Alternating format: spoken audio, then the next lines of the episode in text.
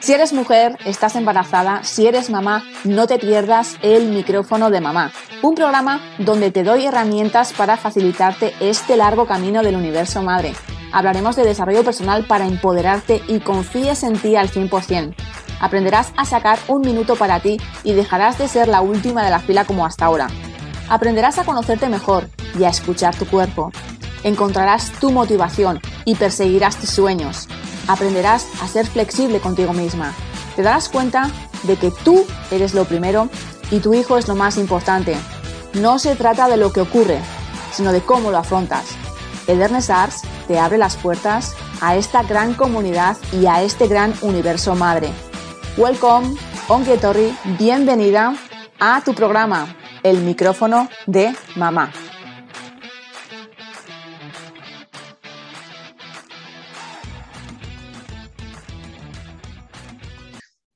Buenos días, muy buenas tardes o muy buenas noches, mi querida y bella mujer. ¿Qué tal estás? Un miércoles más aquí estamos al pie del cañón en tu programa favorito como es El micrófono de mamá.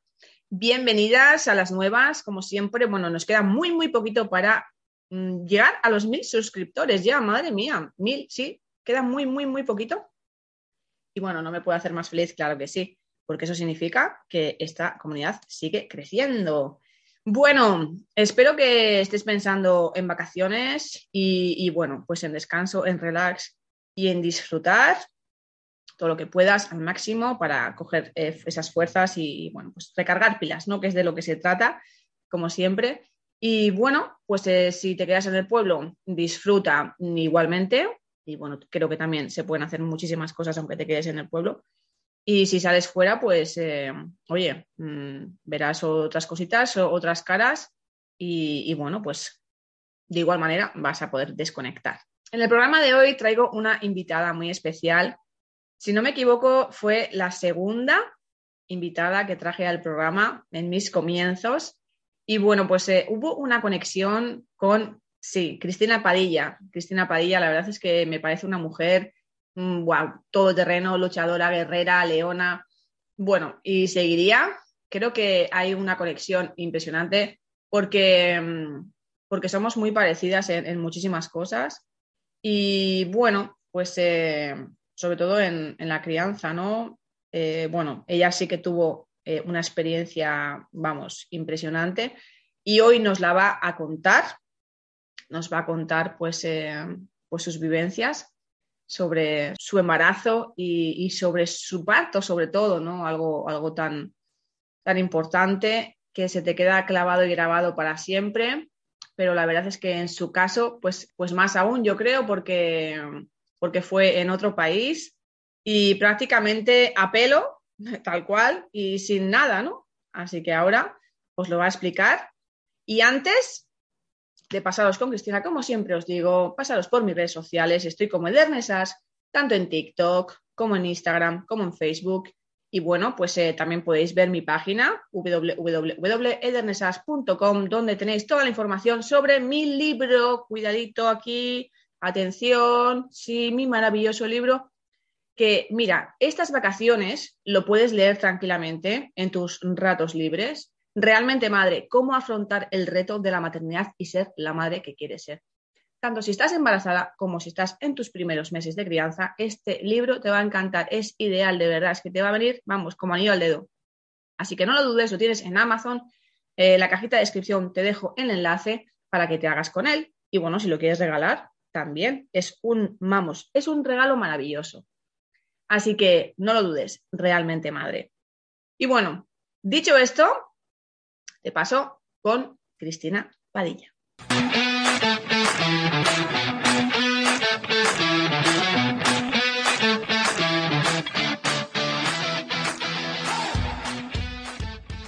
Pues nada, en el programa de hoy tenemos otra vez con nosotras a Cristina Padilla, un placer tenerte, Cristina Vaya, otra vez.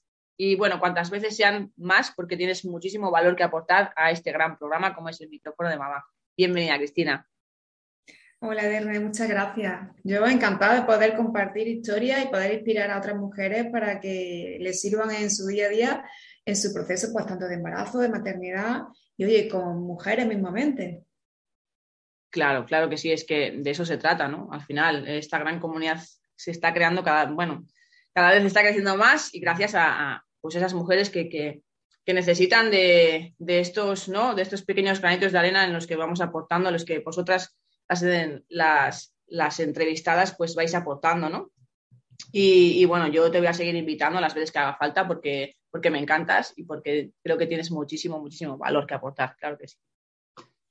Bueno, en esta ocasión vamos a hablar de, cómo nos podemos valer de nuestra intuición, tanto en el embarazo como en el parto, porque creo que, pues al final, eh, es como que se ha perdido totalmente, ¿no? Al final las mujeres ya mm, vamos a, donde nos digan, hacemos lo que nos dicen y, prácticamente, pues, eh, nuestra, nuestra intuición, pues la hemos perdido totalmente, ¿no?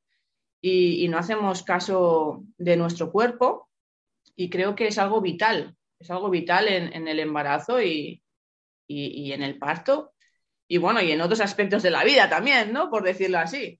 Pero, pero creo que es algo realmente que, se ha perdido totalmente, que ya prácticamente pues no, hacemos caso de, algo tan grandioso como es nuestra intuición y para ello he traído a Cristina Paella para que nos hable de ello, porque Cristina tiene un caso muy, muy especial porque realmente pues eh, mm, tiene muchas anécdotas que contarnos. Tiene, la verdad es que mm, es especial porque no, no, estuvo de parto en España, estuvo en otro país y, bueno, pues eh, quiero que nos cuente eh, su experiencia y, para ello, pues, ¿no? De paso, pues si puede con ello ayudar a, a otras mujeres que, que puedan pasar por ello y, bueno, pues, ¿no? Quieras que no, pues aportar otra, otro granito de arena, claro que sí.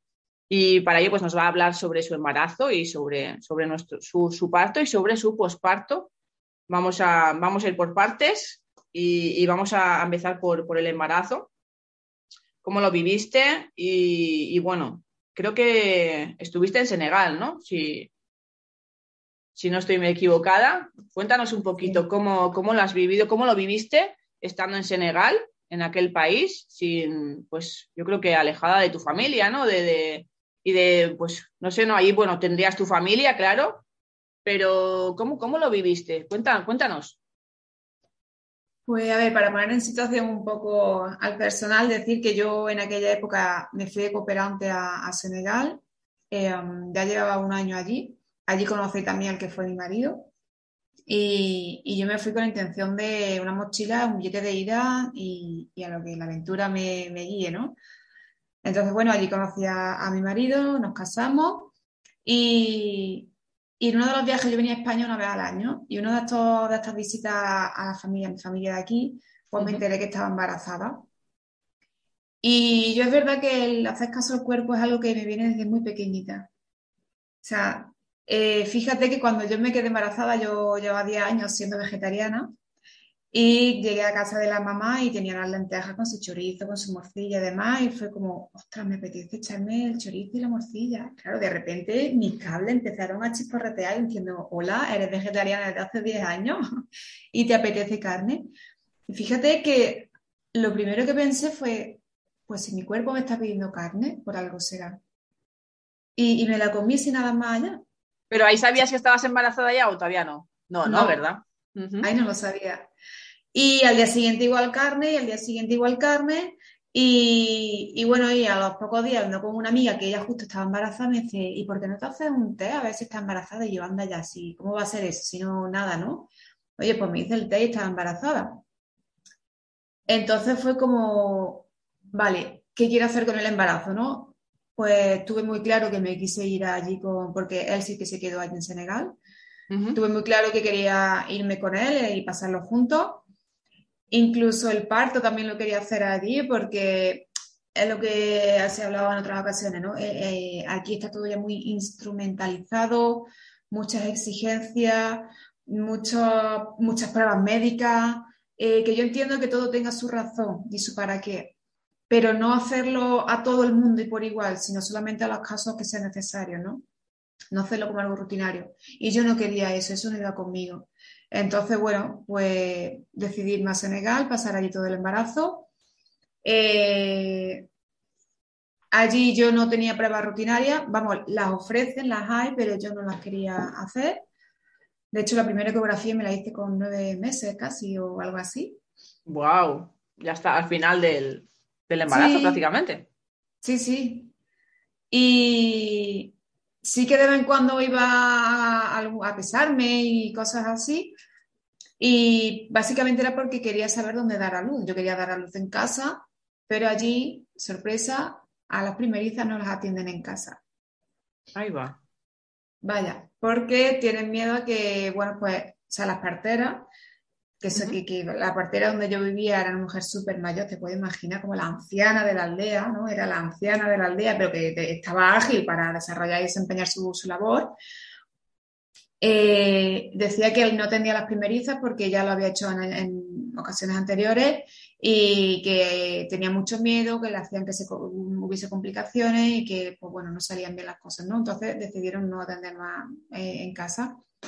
¿Qué pasa? Que estamos hablando de un país musulmán donde, aparte un país pues, en vías de desarrollo, donde los paritorios son salas grandes, comunes, donde están allí varias mujeres dando a luz en el proceso de parto, del expulsivo, y no hay acompañante y mucho menos acompañantes varones, o sea, y los maridos excluidos totalmente y ni siquiera acompañante.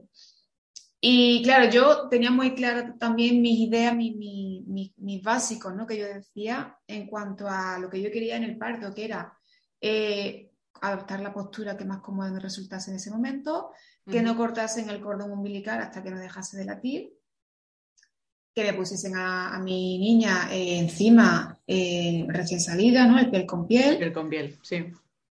Y, que no me pusiesen oxitocina ni, ni la epidural. Y que por supuesto mi marido estuviese conmigo. pues Ederme, hasta un mes antes yo no supe dónde iba a dar la luz, porque en ningún sitio me aceptaban estas condiciones. Es que lo veía, lo veía venir. Y, Lo, que a mí me sorprendió fue que yo estaba tranquila. O sea, yo sabía que iba a dar a luz porque, a ver, otra cosa que, a mí me pasa es que a veces pues tengo sueños que, son como premonitorios. Premonitorios, premonitorios, sí. Entonces yo cada mes soñaba con mi parto, sabía que era una niña, sabía cómo iba a parir, incluso me venían diálogos y, movimientos que, de, de, mi pareja, de la, de la matrona incluso. Yo estaba muy tranquila. Claro, tú no sabías lo que era, ¿no? Claro, tú no te habías hecho ninguna ecografía ni nada y tampoco sabías qué sexo iba a ser, el de tu bebé. No, pero yo sabía que era una niña. Y, es verdad que durante el embarazo yo también me fui, seguir formándome, o sea, seguí leyendo. Yo ya venía con unos conocimientos básicos en biología, había leído sobre la maternidad y en, ese, en esa época pues me empapé de Michel Audin, el, el obstetra francés que es tan famoso, eh, bueno, con, otro, con otros autores y, estaba muy tranquila, muy tranquila. O sea, yo, yo, es lo que hablabas tú al principio, ¿no? Confiaba tanto en mi instinto y en mi intuición, pero tanto que, de hecho le decía a mi marido, ¿no? Mira, si pasa esto, como yo lo había soñado, como si pasa esto, tú le dices que no sé que si te dice esto, pues no sé cuánto. Si a mí me pasa esto, tú haces no sé qué. Lo, lo, lo fui instruyendo básicamente. Y que creo que es como debe de ser, o sea, la que para es la mujer y la mujer la que manda y la que dirige y la que hace y deshace. No está la mujer al servicio de los demás. Totalmente. Que es que esto ya es un cambio de paradigma aquí. Aquí es la mujer, la, infantilizada, la que está mala, la que le pasa algo, la que tiene que dar a luz y la que se tiene que callar y que todos los demás opinen y, hagan sobre ella y decidan sobre ella. Con lo cual a mí esto me parece desastroso. Eh, entonces, yo fui instruyendo a mi, a mi marido y, y cuando esto, cuando llegó el momento del parto, pues nada, estaba en casa dilatando, más preguntantes por la familia, no vino nadie de mi familia, estaba allí, nadie, nadie vino. Eh, sí que había una amiga conmigo que vino desde España, que la conocía allí un año antes como cooperante. Y, poco más. Entonces, un mes antes, yo encontré una clínica privada muy pequeñita, una clínica en Senegal, estamos hablando de un local con un par de habitaciones y una de esa camilla, ¿vale? Con tabla, con pecho de esponja. Y punto pelota, vamos, sí. Y mosquitera, eso sí, muchas mosquiteras. Y, y era un, el ginecólogo también puede ser de ese pueblo, ¿no? Que era un hombre también muy mayor. y, y la, y la matrona ya. Entonces, bueno, pues yo empecé el trabajo de parto en casa, eh, con mis contracciones, yo ya sabía que estaba, pues eso, ¿no? Cuando empecé el proceso, yo llamaba a mi familia, oye, que de aquí a mañana, que sepáis que ya vaya a ser mi abuelo o tito, Y, y, muy tranquila, la verdad es que muy tranquila. Y cuando ya nos fuimos a la, a la clínica, claro, yo ya pensando que estaba súper dilatada, y cuando llegué ahí me dice, no, no, estás de un centímetro. y anda, no me digas. Ahí va. Claro, porque... Un poquito. Sí, y, pero yo ya tenía las contracciones estas de si ya empieza, ahora ya no me acuerdo, ¿no? Pero eso como si son seguidas de intervalos de un minuto cada cinco, algo así, ¿no? Como hay sí, no, ya estás de, de, parto, sí, sí, sí, sí. Exactamente, pues yo ya llevaba horas con ese tipo de contracciones. Dije yo, pues vamos, ¿no? Y, y nadie me dice, no, no, aquí te queda todavía. Y eso fue tipo a la una de la mañana o así. Yo, una de las cosas que sí que me llevé de España para Senegal, fíjate, fue una pelota de pilates. Una pelota de esta grande, esa, esa, fue la única cosa que yo me llevé de aquí para, para Senegal, para trabajar las caderas del suelo pélvico. Y eso yo lo único que hacía.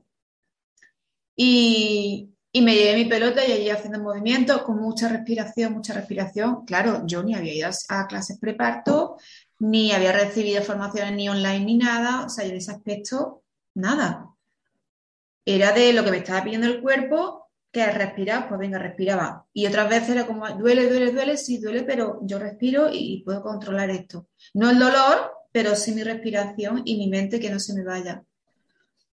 Y, y, eso es lo que yo hablo mucho del instinto, ¿no? Y, del no dejarse llevar.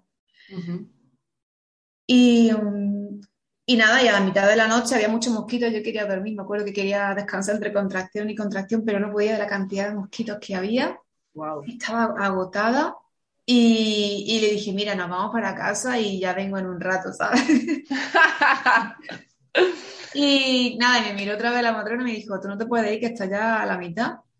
fue como, wow. Pues nada, allí seguí otro rato más y yo hubo un momento en que sentí que quería empujar. Y me dijo, la, la matrona miró el reloj y me dice, no, no, todavía no, no es posible, si hace nada estabas a la mitad y el cuerpo, ¿no? Tú lo sabes también que eres madre, eh, el cómo quiere empujar ya, o sea, como el, bebé quiere salir, ¿no? Y yo decía, que vengas para acá, que quiere empujar, que, que, que, el bebé sale ya. A todo esto que tengo que decir que era en Wolof, o sea, que era en otro idioma diferente al mío. Y yo le decía a la matrona, ven ya, que voy a sacar al bebé. Ah, no sé qué, no sé cuánto. Y se asomó y efectivamente me dice, ah, pues sí, pues sí. Y digo, coño, te lo estoy diciendo. o sea, que, que, pasa mucho esto, ¿no? Es decir, no, la mujer no sabe, la, la, la parturienta no sabe. Porque se me olvida decirte, una de las cosas por las que yo hasta un mes antes no encontré dónde dar a luz era porque nadie aceptaba estas condiciones porque no se querían pillar las manos, y yo lo entiendo. O sea, allí están muy como aquí hace, bueno, pues hace 30 años, ¿no? Todo muy mecanizado, instrumentalizado, eh, no se salen del protocolo y que lo entiendo, y que lo entiendo. Pero a mí personalmente pues eso no me iba bien. Entonces, nada, ya... Eh, ¿Y dejaron entrar a tu marido? Claro, claro, y estaba mi marido, estaba mi, amiga, estábamos solos en una, en una, sala, en una habitación, y, y yo me puse la postura que, que, en ese momento me pedía mi cuerpo, me usé de la pelota, eh, el piel con piel, o sea, y hubo un momento, fíjate, yo me acuerdo que pegué tres berríos, en plan, pues ese, grito de, leona, ¿no? Como ese tres rugidos, y decirle a matrona, voy a llamar al doctor porque era la hora en la que cantaba el gallo, ¿vale? Yo, no sé exactamente a qué hora nació mi hija porque ayer los relojes no, no los tenía muy a mano. Era la hora que cantaba el gallo y, y la matrona dijo, voy a llamar al doctor, que venga, el doctor vivía en la planta de arriba. Y yo esto lo había soñado y yo le había dicho a mi marido, si la enfermera te dice de que se va porque yo no puedo, cógela y dile, no, no, espérate aquí que ella puede. Hasta ese punto. y efectivamente se lo dijo, se quedó ahí, yo pegué dos rugidos más y mi niña salió. Ella salió, ya me la puso aquí, estaba muy floja allí por como otra latitud y, y la temperatura es diferente, la sangre es mucho más diluida que aquí. Entonces llegó un momento en que sentía como se me vaciaba todo el cuerpo, qué sensación más rara. Y se lo dije a la enfermera y me dijo esto, ¿no? De la sangre, te voy a pinchar, no sé qué, ¿puedo? ¿Es para esto, esto y lo otro? Y dije, sí. Entonces me puso, no me acuerdo el que ya. Y, nada, ya mi pareja se llevó a la niña y ya pues me pusieron y además tuvo un desgarre natural también, no nada más. Claro, porque era, eso, era, la, quinta condición era que nada de episotomía.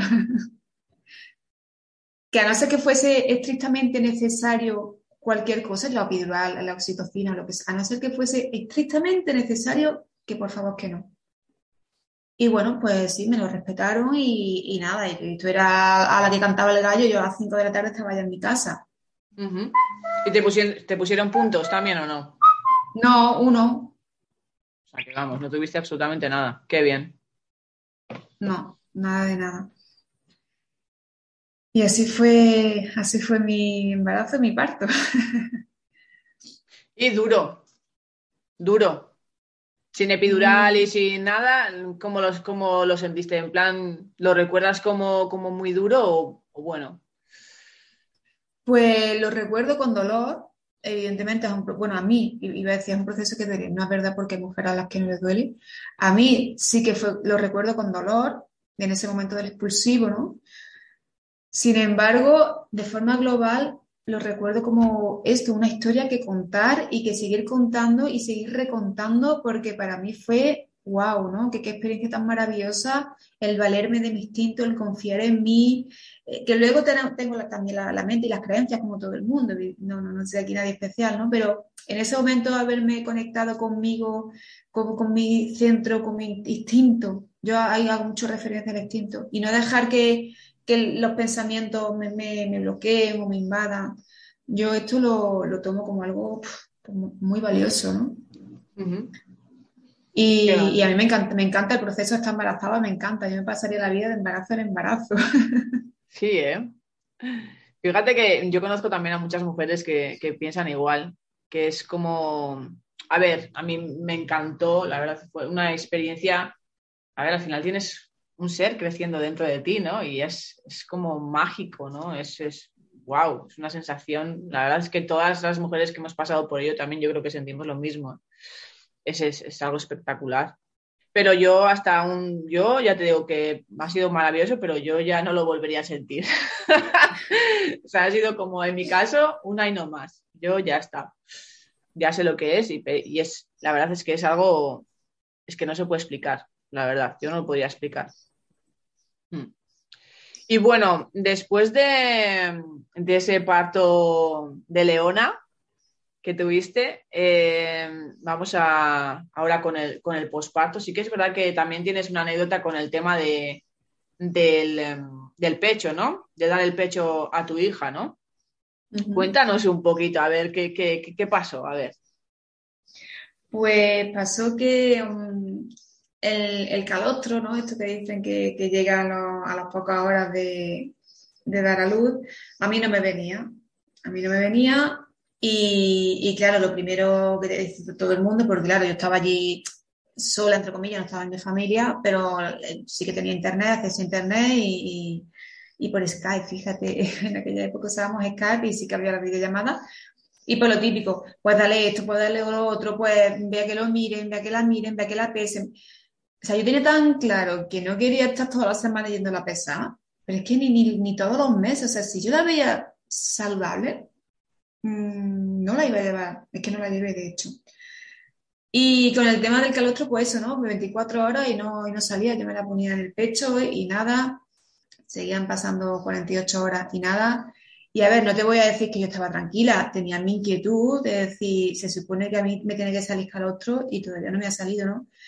Pero era tal la confianza que tenía en que iba a venirme y, en que mi hija mm, tomaría el pecho, porque claro, yo era prolactancia y soy prolactancia a tope, que no quita que si hay que usar el biberón se usa, las personas que lo necesiten o que lo deseen o que así lo decidan.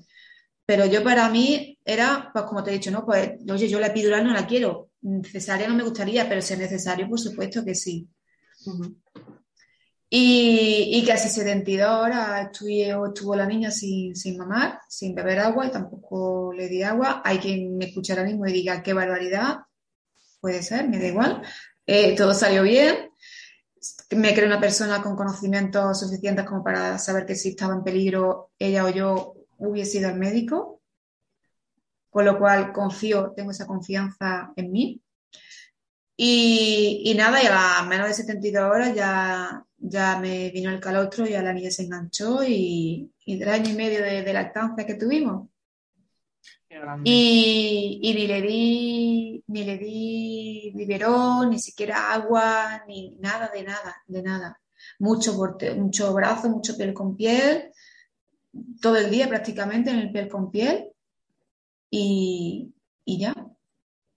Y es verdad que lo más difícil fue decir no a los demás. O sea, sostener las críticas, las opiniones, los juicios de los demás.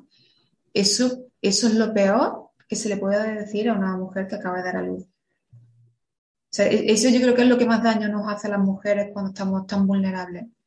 El critiqueo y los juicios de los demás. Y eso es lo más difícil de sostener. De hecho, la depresión por parte mucho viene por ahí, ¿no? Y ya no solo de lo que nos dicen los demás, lo que se dicen ellas mismas. Yo no me voy a meter en el saco porque yo ahí lo tuve muy claro. O sea, yo pocas veces he tenido tantas cosas, las cosas tan claras en mi vida, pues esta fue una de ellas. Es decir, yo voy aquí a experimentar y a, observarme y, hacer lo que creo que es necesario como hembra. O sea, es que, es que, es que somos mamíferas, es que se nos olvida. Somos mamíferas y además tenemos los conocimientos de la, de, la parte humana, ¿no? Del razonamiento. Pues, ostras, vamos a ponerlo al servicio nuestro, pero es que eso, se nos olvida. Y dejamos meter los pensamientos, las creencias, la cultura, las opiniones de los demás. ¿Y lo tuyo? ¿Y tú qué? Y tú lo que tú estás sintiendo, lo que tú estás pensando, lo que, lo que tus tripas te mueven. Eso es lo más importante, mirar y escuchar. Y esto es por lo que yo defiendo, ¿no? Eh, esta parte del instinto mamífero. Entonces, pues para mí fue un momento, yo te digo, maravilloso. Y, um, y cuando nada se agarró ya al pecho, pues claro, ahora viene el, esta otra cosa que aquí cuesta mucho, los quehaceres, o sea, tienes tu vida que sigue y aparte a, una cachorra. Y ahora hay que repartirse las tareas, hay que repartirse las responsabilidades, la, economía, todo esto, ¿no? Y, y, aquí hay otra cosa que para mí tiene mucho sentido, y es que, claro, yo decía, bueno, yo, yo a las 5 de la tarde estaba en mi casa, o sea que yo a, las 24 horas ya estaba medio funcionando, me dolía, pero medio que iba haciendo lo mínimo, mínimo. Y pues venían mis amigas de allí de la zona, ¿no? ¿qué quieres esto? ¿Qué? O sea, más que quieres, no. Ahí me decían, y haz esto, y dale lo otro, y ponla así, y bañala asado, y esto, y lo otro. Y me acuerdo perfectamente que, nada, en 24 horas me paré en la habitación, tenía ya dos amigas, a, mi pareja también, dije, ya, basta. O sea, yo agradezco vuestra ayuda, vuestro interés y, vuestra buena fe de, querer ayudarme. Digo, pero lo que necesito no es que me digáis lo que tengo que hacer con mi cachorro. Lo que necesito es que os encarguéis de lavar los trapos, de lavar los pañales, de hacer de comida, de barrer, de preparar la casa, de ir a comprar al súper. Esto es lo que yo necesito, no que me digáis cómo yo tengo que cuidar a mi cachorro ni que os lo queráis para yo hacer todo lo otro. Y se lo dije llorando porque a mí yo era, una persona que me costaba mucho pedir. Pedir ayuda era, mm, no, o sea, válete por ti misma. Y para mí fue una liberación cuando yo expresé esto, llorando, pero lo expresé. Con miedo al rechazo, al que me dirán, pero lo expresé. Y para mí fue un antes y un después. Y así fue, ¿no? Yo me encargué de mi cachorra y los demás hicieron el resto. Y eso es algo que también desde aquí invito a que las mujeres que me estén oyendo, que estén en esta situación, que, pidan, que se impongan en sus peticiones, que no es de débiles, que no es de frágiles, que no, no, es que es su derecho. Es su derecho. Es que una hembra en la selva, una leona cuando pare, está recién parida, son los demás los que se encargan de cazar. Ella está ahí para por y con, con sus cachorros, salvo en algún momento que se va a darse una vuelta o a comer y vuelve. Pues es que es lo mismo, es lo mismo. Grande. Estoy totalmente a favor. Sí, sí. Lo que pasa es que hay muchas mujeres que eso, que se dejan influenciar por, todo lo que dice su entorno. Otras a su vez pues se callan por miedo, ¿no? Y dicen, bueno, pues igual, si digo igual, pues le van a sentar mal o lo que sea. Entonces, pues es un poco de todo, ¿no? Yo creo que al final lo que tú dices, creo que tendrían que, que decir lo que, lo que sienten sin, ningún tipo de, pudor ni miedo, porque al final eh, ella es la que acaba de parir y ella es la madre de su cachorro. Ni es ni la abuela, ni el tío, ni la amiga, ni, ni, ni Cristo San Pedro, ¿sabes? Y es así. Lo que pasa que, pues eso, hay, pues eso, hay muchas mujeres que son, en cierto sentido, pues muy, ¿no? Se dejan absorber, pues, por todo lo que le digan su entorno, etc., etc., ¿no? Entonces yo ahí estoy contigo, bueno, al 100%, vamos. Yo en ese sentido es que me siento súper identificada contigo porque yo en ese aspecto he sido exactamente igual.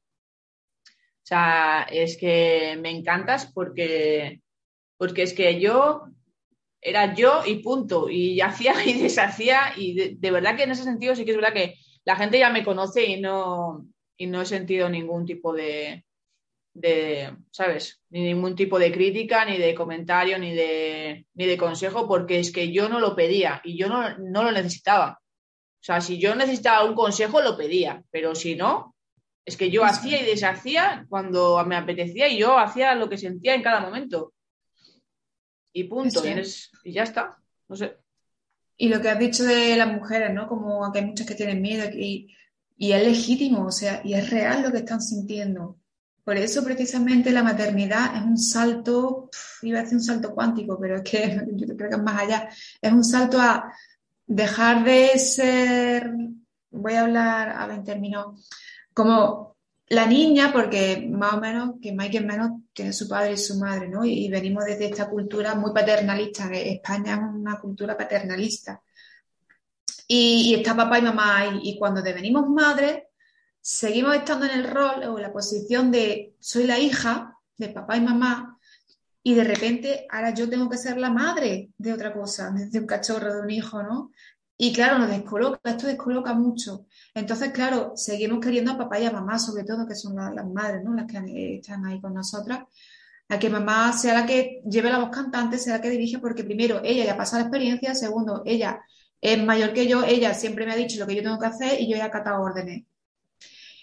Y de repente, por un lado está que el confrontar a lo que me dice mamá y ponerle límites, mm, me tiembla todo y no lo voy a hacer por miedo a perder el mal amor de mamá, la palabra de mamá, ¿no? el cariño de mamá. Y por otro lado está él, mm, ni cuestionarse eso y el, el, sí mamá, sí mamá, sí mamá, lo que tú digas, sí mamá, sí tita o sí la figura de referencia que para ti sea materna, ¿no?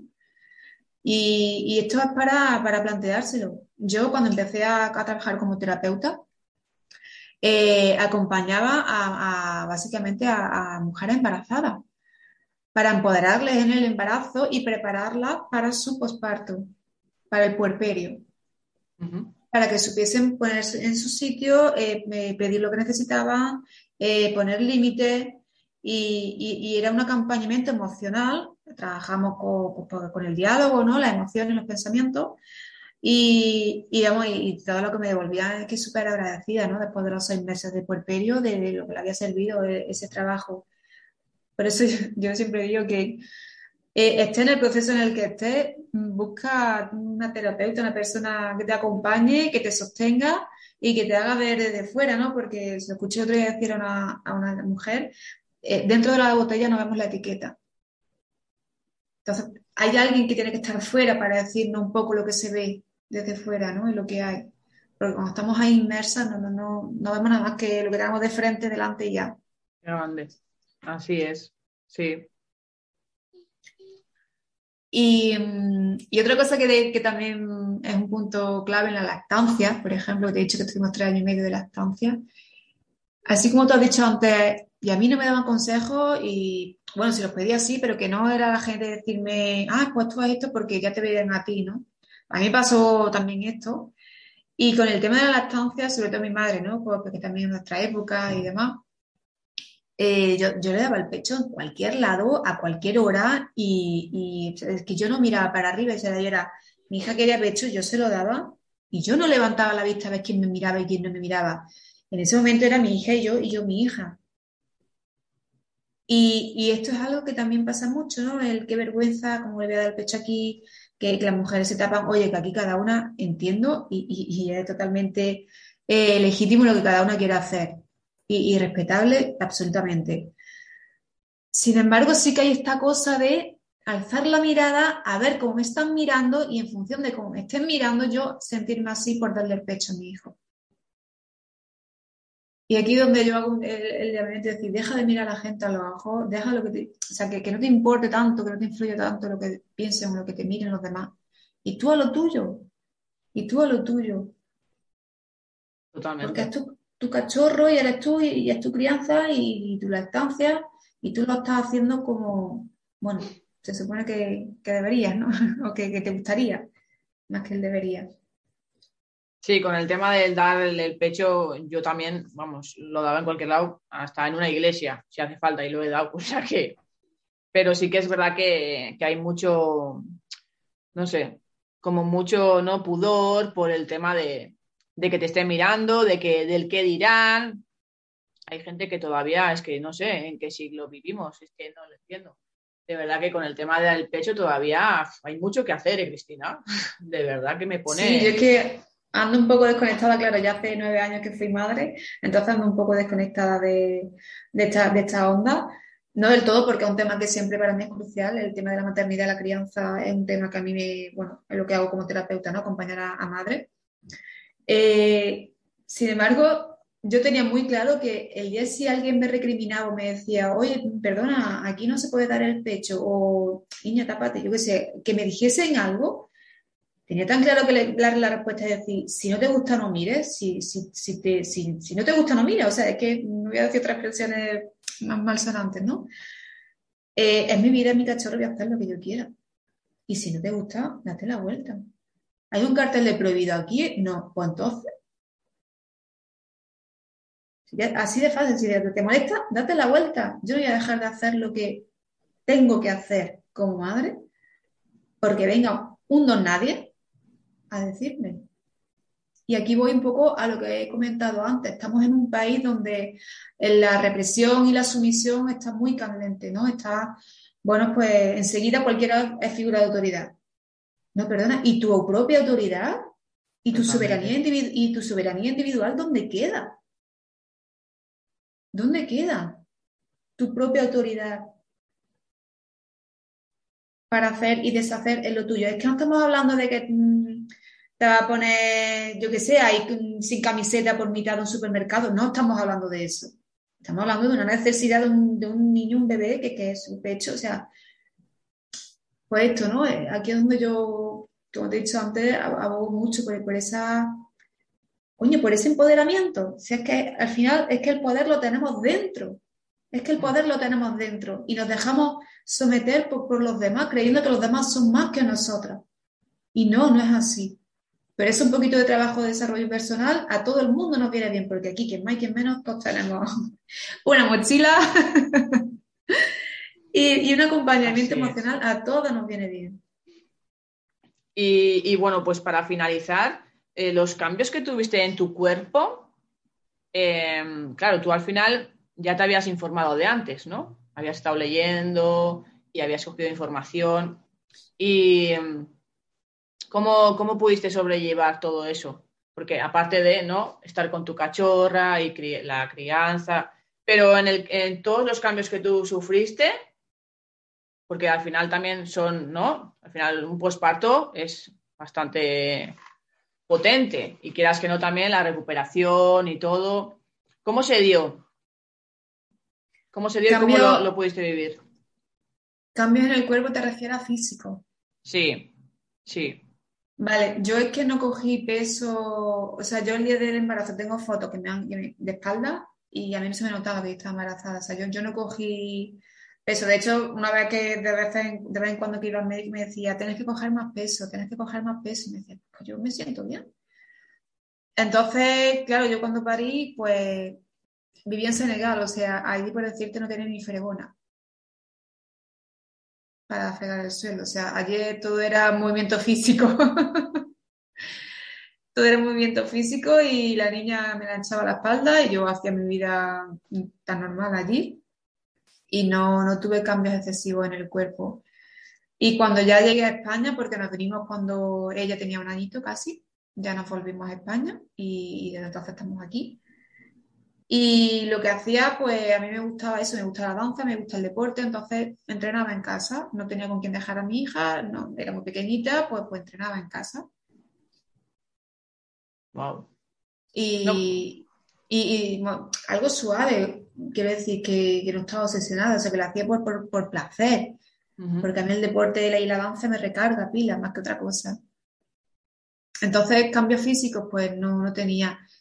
Sí que es verdad que he acompañado a otras madres en su puerperio, que pues sí que, cogieron bastantes kilos, que tienen dificultad para perderlo y demás. Y sonará raro, y yo lo sé que esto algo tiene su parte de incredulidad ¿no? para algunas personas, pero trabajando la parte emocional, eh, algunas bajaron de peso considerablemente. Y voy a decir la parte emocional por no meterme en vergenales, pero trabajamos la biología a través de las emociones. Y, y el cuerpo, claro, el cuerpo reacciona. No quiero decir con esto que sea la tónica, es decir, no, no funciona con todo el mundo, no es así para todo el mundo, cada persona en un mundo es diferente, pero sí que conseguimos pues, bueno, un mayor equilibrio entre la, la parte de la biología y las emociones de la persona. Al final, el que esté bien es una persona, el que esté bien, tanto física como mentalmente, creo que no deriva a todo. Al final lo que es en la alimentación sobre todo, creo que es algo tan primordial y el estar bien al final pues pues no tienes ni ansiedad por la comida ni, ni, nada, o sea, al final, ¿no? Eso, buscar el equilibrio. Yo también veo personas que se cuidan mucho, mucho, mucho, mucho, mucho su alimentación, pero la parte emocional ahí va como un barco a la deriva. Personas que entrenan mucho el cuerpo, que entrenan mucho el cuerpo y lo mismo, la parte emocional, como si eso fuese de otra o de otro. Entonces, para mí está trabajar en equilibrio. Eso es, mm. eso es. Pues, eh, Cristina, si tienes algo más que añadir, ha sido un placer. De verdad que es que me, encanta tu historia porque, porque ha sido una gran leona. Eh, además, em, creo que todo esto ha salido de ti, o sea, toda esa fuerza, ese instinto mamífero y todo, o sea, no ha sido a través de, una persona que conocieras, que lo hubiera hecho, ¿no? De la misma manera, o sea, ha sido todo, todo gracias a Cristina Padilla. Ella solita, ¿no? Se lo ha guisado y se lo ha comido sola ahí en Senegal, ¿no? De verdad que me encantas, Cristina. Me encanta tu fuerza y, todo ese poder que tienes dentro y todo eso quiero que, al final, ¿no? Pues mira, lo que estás haciendo, el trabajo que estás haciendo con otras mujeres, espero que se haya, se haya transmitido por aquí. Y, oye, pues si hay alguna mujer que también necesita de tu ayuda, ¿dónde se puede poner en contacto contigo? Pues puede contactarme eh, por mi Instagram, que es cristina-padilla83, o escribirme un correo a hola arroba cristina-padilla.es y si quieres echar un vistacillo por mi web, pues cristina-padilla.es y, ahí recibiré sus comentarios o sus preguntas. Y, nada, si alguna madre de las que nos están escuchando pues se siente reflejado o quiere comentar algo de, en cuanto a su, a su momento de parto, de embarazo o de incluso puerperio, que lo deje en los comentarios. Y igual sacamos para otro podcast, quién sabe. Efectivamente, sí, sí, aquí al final ya sabes que todos los temas son bienvenidos y, podemos exponerlos en otro programa, claro que sí. Pues eh, Cristina, ha sido un verdadero placer tenerte como siempre, ya sabes que esta es tu casa. Y, nada, te deseo todo lo mejor, como siempre, que tengas una feliz semana y hasta otro próximo programa. Muchas gracias, Ederne. Venga, te mando un beso, guapa. Chao, chao. Chao. Y bueno, hasta aquí el programa de hoy. Mm, realmente yo cuando estoy con Cristina me encanta. Eh, fluimos las dos y, la verdad es que me estaría horas, horas, porque todo lo que cuenta eh, creo que es de, vamos, de muchísimo valor. Y bueno, con su historia, pues eh, si alguna se ha sentido identificada, pues me encantaría que, se pusiera en contacto tanto con, ella como conmigo. Y bueno, si tenéis alguna historia sobre vuestro embarazo, sobre vuestro parto, algo que queráis aportar al programa, estoy aquí, vamos, con las puertas abiertas para lo que quieras, realmente. Si quieres contar tu historia, como siempre, este programa está abierto a todas esas mujeres que quieran hacerlo. Yo, vamos, mis puertas están abiertas para toda aquella persona que quiera aportar, aportar valor al mundo. Así que yo encantada y feliz de que estés aquí. Y bueno, dicho esto, pues eh, espero que, te haya aportado un granito de arena como siempre. Yo creo que, que bueno, pues aunque sea te, haga, te haga pensar ¿no? en, diferentes aspectos, sobre todo pues eh, en esos comienzos tan difíciles sobre tu crianza, ¿no? Que, que, bueno, pues al final a todas nos cuesta todo, todo comienzo es una cuesta empinadísima, ¿no? Hacia arriba. Y bueno, pues hay muchas eh, personas que no, que no es que mm, ayuden, ¿no? Precisamente. Eh, lo que hacen es volverte más loca todavía. Y eso es precisamente lo que una mujer que acaba de tener un hijo no, no necesita.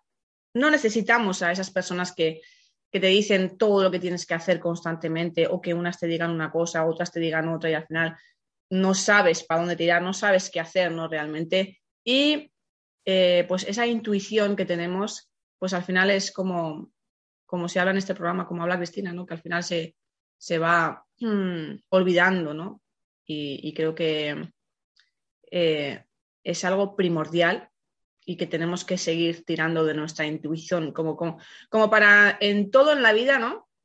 Creo que nuestra intuición es súper importante pues eh, para, la, para la crianza y para nuestro embarazo, vamos, yo creo que es algo eh, primordial, ¿no? Y de verdad que si tirásemos más de nuestra intuición, creo que mejor nos iría, ¿no? Y, simplemente deciros que, que seáis valientes y que, y que hagáis lo que creáis correcto en, en cada momento.